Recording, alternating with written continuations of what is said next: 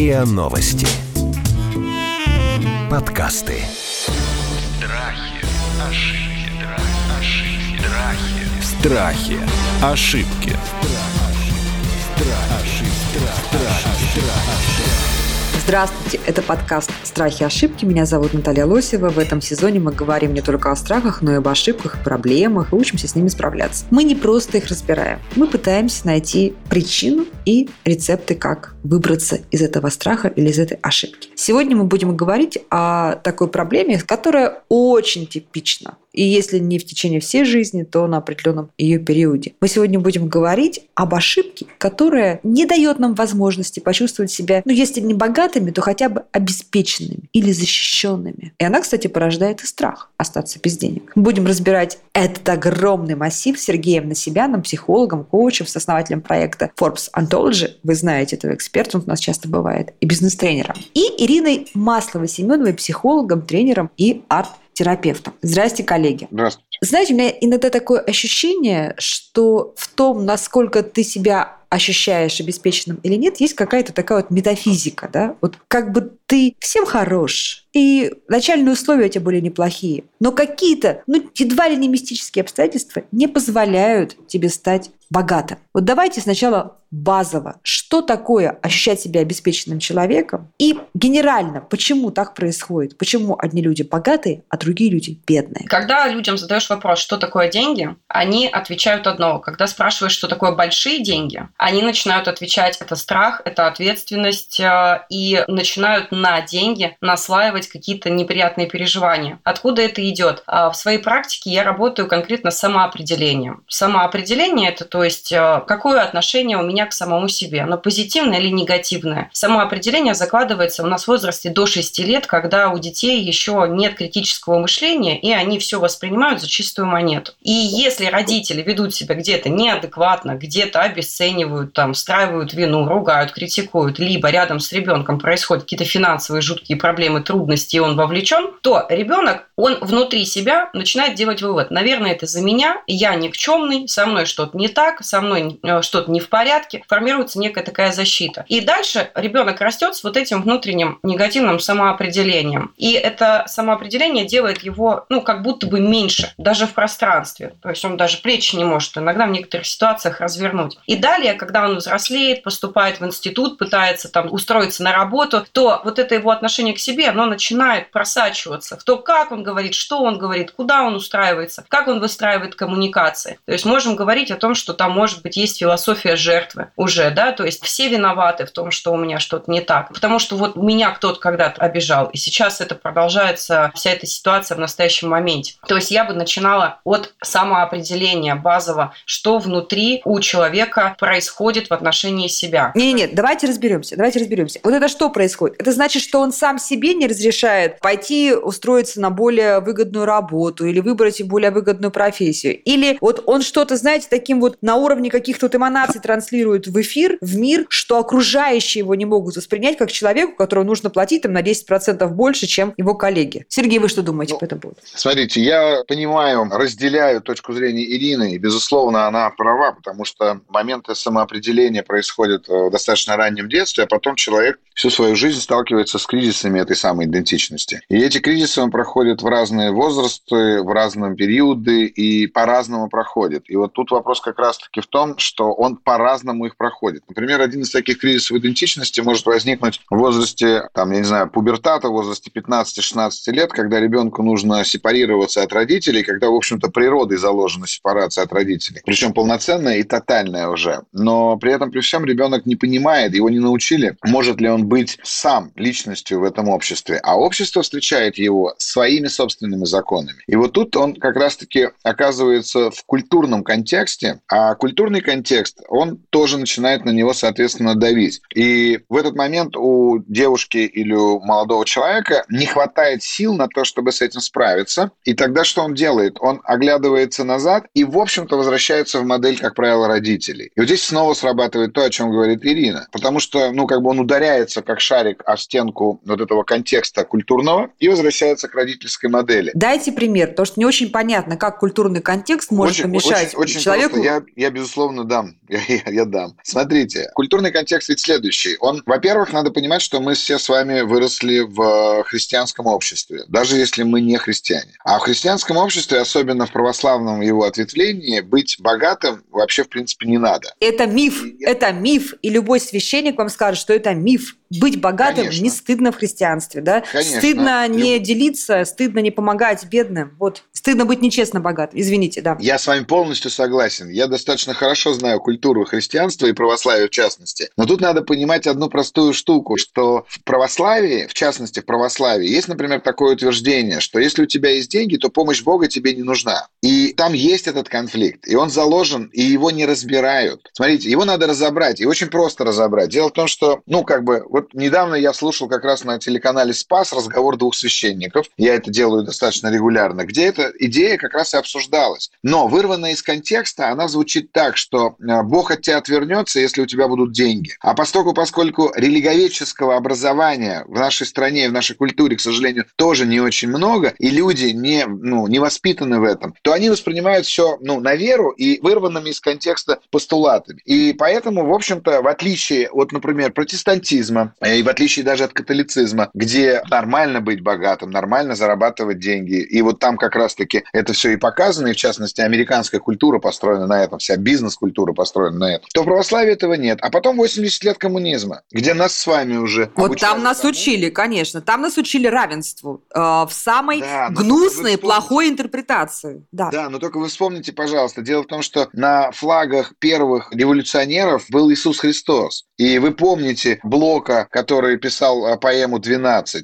И В белом венчике из роз впереди Иисус Христос, Конечно, да. конечно. Ли- Личность Христа была использована коммунистами и революционерами как некий символ этого самого равенства, а он был изображен, соответственно, в холщовых одеждах и в белом венчике из роз. И в этом смысле человек сталкивается с тем, что, ух ты, а как-то богатым, значит, быть не очень комфортно, и тогда он разворачивается к родителям. И если в родительской семье была культура вот этой самой ложной, на мой взгляд, ложной скромности, ложной честности, ложной порядочности, то тогда, соответственно, человек принимает решение, что лучше я буду как все. И вот это самое страшное. Как только он это сказал. То есть он его не артикулирует, это решение в нем формируется как запрет, да, какой-то уже Да. подсознательный запрет. Да. И тогда что? Ему тогда неловко пойти за продвижением или за увеличением зарплаты к начальнику, или ему страшно поменять профессию, или страшно сменить место работы. Что ему, как, чем этот запрет ему мешает пойти и заработать денег на себя, на своих детей, на свои прихоти и на необходимое? Дело в том, что этот запрет с этого момента, он боится вообще денег, этот человек, потому что он не знает, что с ними делать. Это то, с чем сталкиваюсь я в своей работе. Ирина, прежде чем я хочу, чтобы вы ответили, мне кажется, что Сергей сейчас дает немножко деформированную точку зрения. Знаете почему? Потому что его клиенты очень богатые люди, да? У них уже др- друг- вообще другое представление про деньги. Я хочу поговорить про средний класс и тех, кто не средний класс. Ну, слушайте, отцу двоих детей в большом городе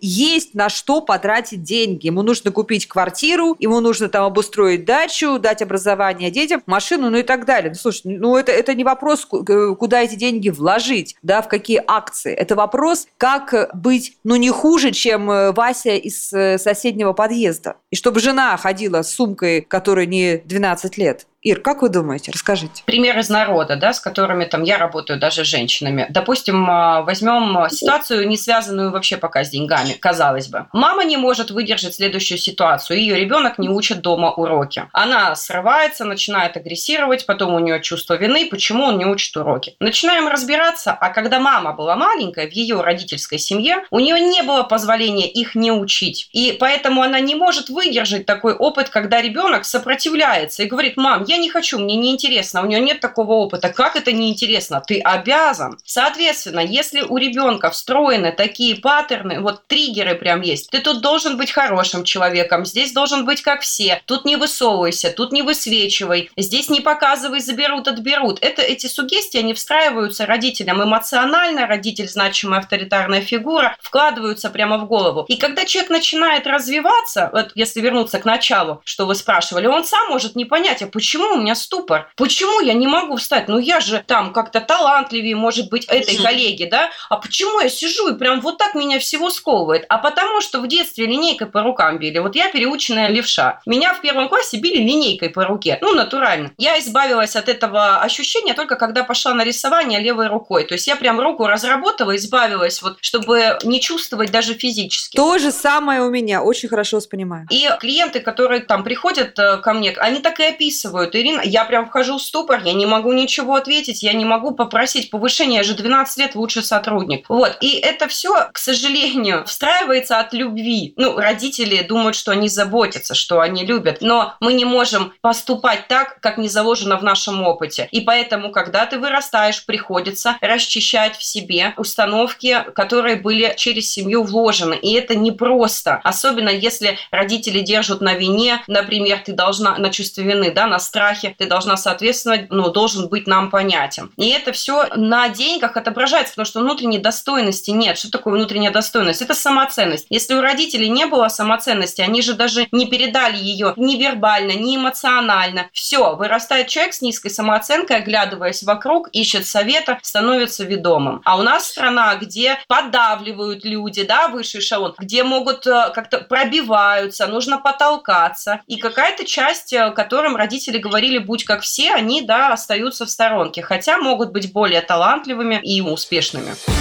Страхи, ошибки. Страхи. Ошибки.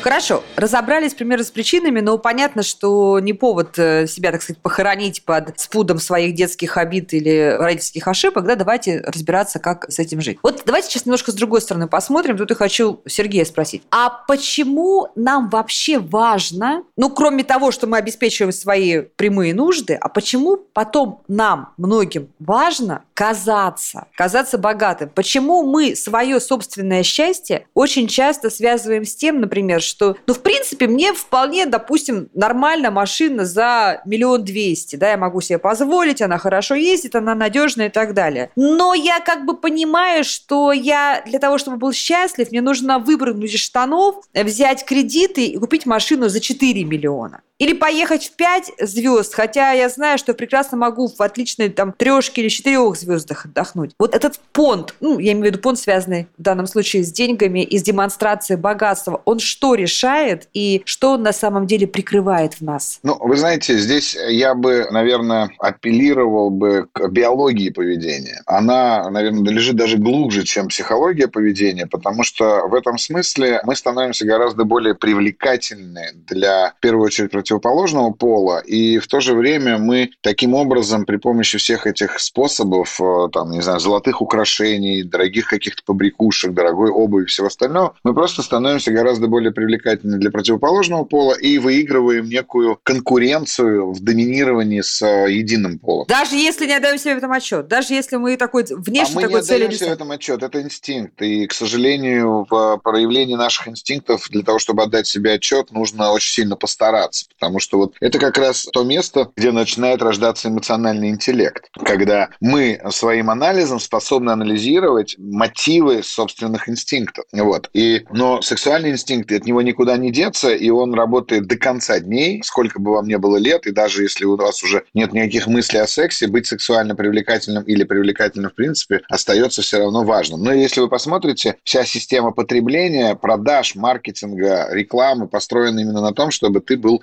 привлекательнее других или таким же привлекательным, как я. Ну, там вот тот, кто рекламирует в этом смысле. Поэтому, конечно же, это важно. И в этом смысле очень хорошо Роберт Сапольский в своих лекциях про биологию поведения, он как раз-таки э, рассказывает о том, что да, мы себя украшаем таким образом. Знаете, австралийский орнитолог, не могу вспомнить, как ее зовут, она даже сделала такую, она сделала ложное заявление научное, которое потом было раскрыто, но суть этого ее эксперимента заключалась вот в чем. Есть попугаи э, такие, у которых э, самцы, естественно, как во всем животном мире, а ярче самок, да, но при этом, при всем, есть самцы, у которых черное оперение есть на голове, а есть самцы, у которых черного оперения нет на голове. Так вот, у тех, у кого нет черного оперения, от них рождаются только девочки. А те, у кого есть черное, от них рождаются и девочки, и мальчики мальчики. И самки выбирают тех, кто с черным оперением. Так она стала ловить этих попугаев и маркером красить им голову. И самки стали их выбирать. Вот то же самое происходит с нашими понтами. Какая интересная генетическая, генетический завиток. Хорошо, окей. Тогда скажите мне вот что. Вот когда мы лезем с шкуры вон для понта, понт же может быть самого разного размера, да? У кого-то это часы там за сотни тысяч долларов, а у кого-то, не знаю, более дорогой ранец для ребенка. Вот это нас стимулирует к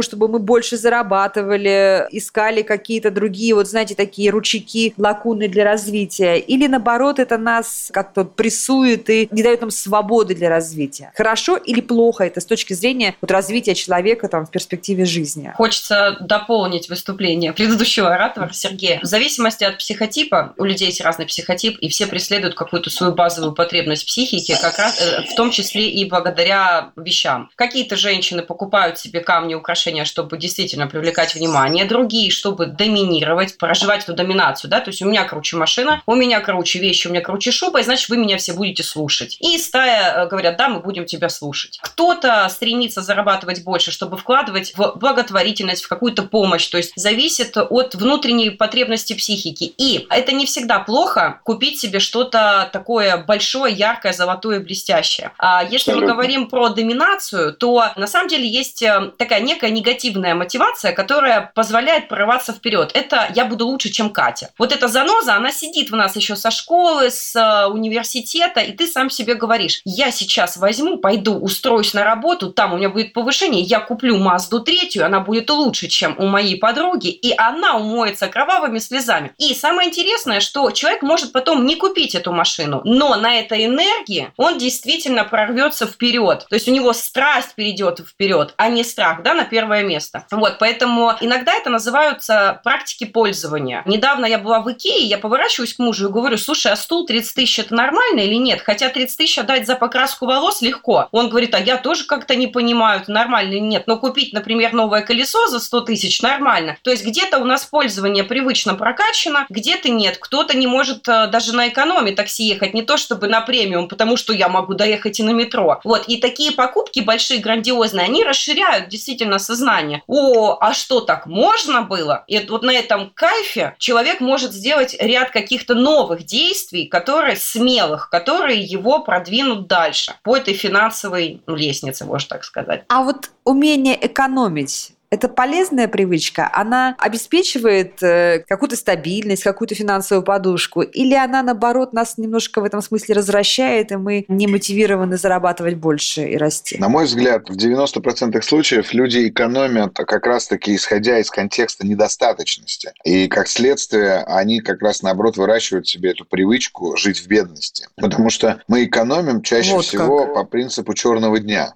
и боимся, так сказать, его прихода. А если же мы говорим о, об экономии как об инструменте, понимаете, ведь ровно точно так же Ирина абсолютно права. Если у нас есть осознанное потребление, то есть когда мы осознаем, что мы делаем, я точно так же часто даю задания своим клиентам, условно говоря, или своим слушателям на тренингах, которые заявляют о том, что они хотят больше зарабатывать, купить что-то из той жизни, о которой они мечтают. Это может быть как а, стул за 30 тысяч, так и паста зубная за пять с половиной, неважно. Но они должны понимать, что, во-первых, в первую очередь, да, что ничего не поменяется с ними, то есть с ними ничего не произойдет, черной икрой они будут завтракать или черным хлебом. Они не поменяются, но поменяется состояние, которое они почувствуют, когда они будут потреблять эти продукты. Вот, и надо это изучать, надо это понимать. А люди же, которые экономят, к сожалению, используют это не инструментарно. Они используют это контекстно, а контекст в этом случае как раз-таки заключается в недостаточности. Понимаете? Понимаете, потому что когда ко мне приходит человек, я говорю, в чем проблема? Там, например, денег нет. Ну, уже неправда. Деньги есть. Их у тебя нет. Я иногда девушкам говорю, допустим, если мы берем а, участница курса из региона, там совсем мало зарабатывает, я ей говорю, вот ты где хлеб покупаешь обычно? Говорит, в пятерочке. Я говорю, сколько стоит? 40 рублей. Говорю, а есть магазин в городе, где ты живешь, где хлеб 70 рублей? Она говорит, есть. Я говорю, вот раз в месяц иди в этот магазин, как на свидание. Прям все самое красивое, лучшее сразу. Духи. И прям торжественно торжественно, ты идешь за этим хлебом аж за 70 рублей. И наблюдай за собой, что с тобой происходит. Если это Москва, то я отправляю в кофеманию скушать круассан за 400 рублей. Когда люди слышат, что в кофемании 400 рублей круассан, у них пенсне из глаза выпадает, у них расширение уже от одной информации, да? И если они идут, покупают, они сидят в этой кофемании, и вдруг они в конце через час там плечи у них уже начинают раскрываться, и все, этот опыт э, записывается, и дальше потихонечку, постепенно можно увеличивать э, вот этот уровень пользования, начать хотя бы продуктов даже. И не каждый день, а там с периодичностью раз в месяц, ну, насколько будет комфортно.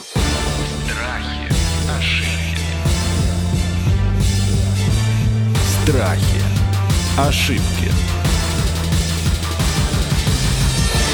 Какие еще привычки, которые, как нам кажется, обеспечивают нам финансовую стабильность, на самом деле приводят к бедности? Вот приводит к формированию психологии нищеты? Я бы могла сказать то, что в моей практике встречается, потому что я работаю с психотравмами, поэтому я постоянно в детство да, возвращаюсь. Первое – это стыд физических денег. Одна из безденежных привычек. Люди просто даже вот неохотно их в руках держат. У меня как-то был случай, когда мне клиентка положила оплату за консультацию на серебряную какую-то тарелочку и вот так вот протянула. Я говорю, а ты почему в руки ты их не взяла? Она говорит, ну деньги – это грязь, а там же… Ну это, слушай, это, это суеверие, это очень много таких вещей, которые нам в голову вбивают всякую чушь, почему нельзя деньги в руках держать. Вот физически даже какое-то ощущение неприязни. Стыд. Стыдно иметь мало, стыдно иметь много. Когда мужчина и женщина оперируют несуществующими деньгами. Вот я заработаю а в следующем месяце, и на эти деньги мы поедем отдыхать куда-то в Турцию. Но этих денег еще нет. Когда хвастаются незаработанными деньгами, это тоже безденежная привычка. Когда стремятся к халяве, чтобы все бесплатно досталось, и то нужно где-то найти, значит, обязательно обязательно такую лазеечку, чтобы все бесплатно, это тоже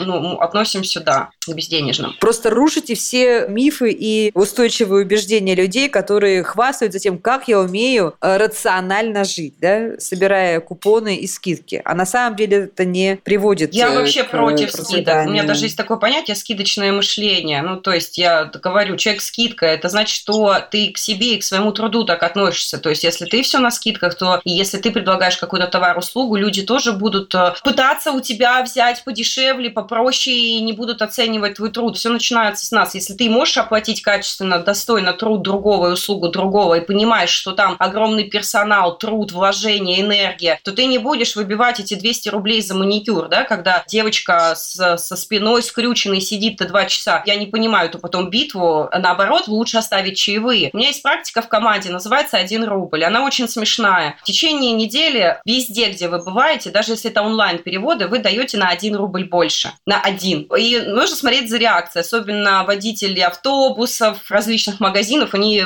как-то так на этот рубль так э, забавно реагируют, очень много радости, энергии поднимается. И даже этот 1 рубль за каждую транзакцию, он уже внутри, вот это состояние, о котором говорил Сергей, увеличивает, что, о боже, да я, да я богатый человек, я даже вот могу везде чаевые ходить раздавать. Какой я молодец. Сергей, а десятины благотворительность, на ваш взгляд, э, даже, вот знаете, мне чем нравится принцип десятины, что сколько бы ты ни зарабатывал, да, если даже зарабатываешь совсем немножко, да, там получаешь там 18 тысяч рублей в регионе, но э, у тебя и десятина маленькая, но она все равно десятина. Она все равно ого-го какая ценность. А вы что думаете? Вот эта вот благотворительность, э, жертва, какие-то подарки, они тебя выхолащивают, ты растранжириваешь или все-таки они тоже стимулируют каким-то образом вот твой фарватер зарабатывания денег? Я прям буквально добавлю к Ирининым словам а, еще тот факт, что что привычка, которая делает нас бедными, это неуважение к деньгам. Что это значит? Поясните. Есть люди, которые деньги не уважают, да, то есть они, ну, вот как э, Ирина говорит, не берут деньги в руки, считают, что это грязь. Ну, это все действительно суеверие. Но здесь очень важно, чтобы человек выяснил для себя, как его неуважение к этим самым деньгам проявляется, потому что оно проявляется прямо на физическом уровне. Ну, например, у тебя надо... купюры валяются где-то. Я никогда не подберу рубль на полу. Вот человек говорит, я не нагнусь за рублем. Я там не нагнусь, э, если я увижу увижу купюру 100 рублей. Там, если ну, вот, неуважение к этим самым деньгам проявляется по-разному. Например, многие люди не могут говорить о деньгах. Например, не умеют торговаться на рынке. Я против скидок, и Ирина здесь права, но торговаться на рынке – это целая культура обмена. Это другое. А люди не умеют говорить, ой, я не буду договариваться. Вот сколько сказали, столько отдам. А рынок для этого и существует. И для того, чтобы проверить свое отношение к деньгам, хорошо бы ходить на базар. А нет противоречия между тем, что вы говорили, да? Что... Нет, конечно. Смотрите, когда вы торгуете, делитесь, это значит, вы определяете стоимость продукта. Когда вы охотитесь за скидками, вы ищете дешевое. Это разные вещи. Вы можете встретить меня на Драгомиловском рынке, торгующегося с пеной у рта за какой-нибудь достаточно дорогой продукт. Потому что я родился на Востоке, и я знаю, что это культура общения. Э, Интересно. Если вы там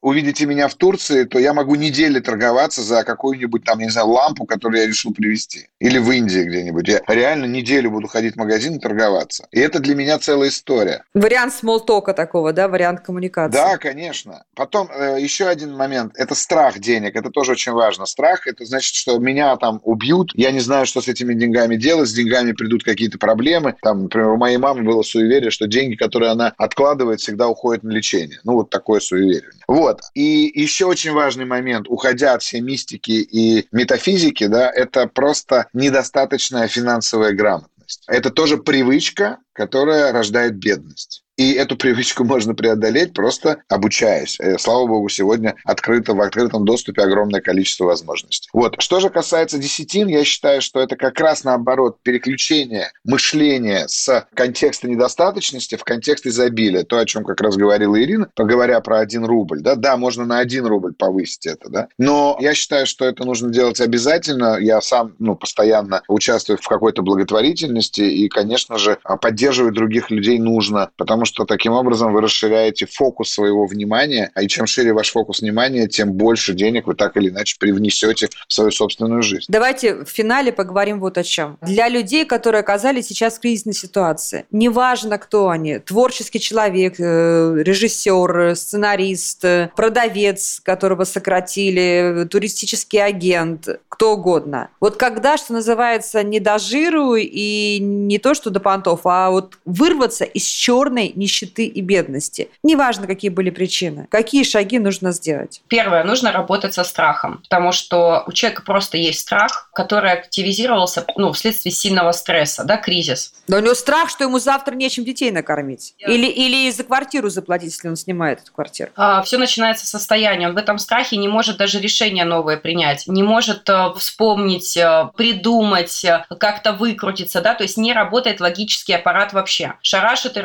иррациональная эта часть нас, которая все, мы умираем, отключает постепенно тело. А Здесь нужно разделить себя от э, этого стресса, то есть постараться успокоиться любыми способами и э, сесть и подумать, что я могу еще сделать, все ли я сделал, действительно ли то, что я делал раньше, мне нравилось, или сейчас как раз самое время переключиться на то, что мне будет истинно интересно, приносить прям кайф, драйв энергию. Такие кризисы, они всегда меняют ну, вот внутренний вектор, куда я буду двигаться. И очень многие люди именно в эру кризисов, они выходят из деятельности, которую делали, потому что должны, в деятельность, которая им действительно интересна. Это своего рода возможность в любом случае. А правда, что нельзя опускаться, например, сильно по деньгам, если ты потерял работу и нет большого предложения, а есть вот такие вот, ну, прям очевидные, там, на 50% меньше зарплат, но хотя бы что-то. Это как раз то, о чем говорил Сергей. Ну, деньги нужно уважать. Вообще не важно. Можно и потаксовать, и поторговать какими-то продуктами. Сначала мы закрываем базовый уровень. Если такая ситуация случилась, то нужно просто закрыть базовый уровень выживания, да, чтобы была еда, минимальная одежда, квартплата, заплатить за интернет. После этого вдох-выдох. И дальше уже двигаемся выше-выше, чтобы уже скопить большую сумму. То есть отказываться от малого в стадии, когда у тебя вообще нет ничего, это тоже своего рода простыд. Ой, как стыдно, как же я могу так опуститься, да? Ми- Имиджевая Ага. вещь такая. То есть это нормально. Хорошо, Сергей, что делаем, Ну, когда на дне? Смотрите, если мы на дне, в этом смысле, наверное, не до а, психологических каких-то идей и не до психологических тренингов и выхода из этой ситуации, ну, нужно искать немножко другие. Я думаю, что когда мы на дне, э, лучший способ оттолкнуться, потому что есть от чего. И, а, как сказала Ирина, верно абсолютно, отсоединиться от этого страха, сесть и расписать себе стратегию с ближайшими целями и делать это, ну, так, степ-бай-степ, потихоньку. И самое главное, ну, правда, в этой ситуации не забывать о том, что деньги существуют вне зависимости от того, что вы о них думаете. То есть нужно просто найти Вам- правильным образом их взять. Да, да, нужно просто найти свой способ до них добраться. Все. Когда мы начинаем жить в долг в такой ситуации, как себе поставить правильные пределы, вот до какого момента по времени и по сумме я могу жить в долг, а когда уже этого ни в коем случае нельзя делать? Когда мы находимся на дне финансовой ямы, жить в долг – это всего лишь отсрочить свою смерть, к сожалению. Лучше жить скромнее, но жить на свои. То есть должна быть гибкость, поменять привычки, но при этом сказать себе, я меняю эту привычку сейчас на перезагрузку, Да. а потом я выйду Да. на лучший уровень, который у меня когда-либо был в жизни, и, может быть, даже лучше. Именно так. Отлично. Ну, звучит как стратегия. Друзья мои, мы разобрали историю с психологией нищеты, с тем, как себя вести, чтобы не ощущать себя бедным, развиваться, и чтобы деньги в конце концов к нам пришли. И, конечно же, честно и правильно мы говорили об этом с Сергеем Насибяном, психологом, коучем и бизнес-тренером, и Ириной Масловой-Семеновой, психологом, тренером и арт-терапевтом. Это был подкаст «Страхи и ошибки».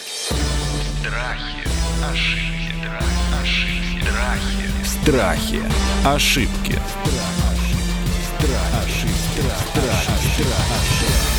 Слушайте эпизоды подкаста на сайте ria.ru в приложениях Apple Podcasts, CastBox или SoundStream. Комментируйте и делитесь с друзьями.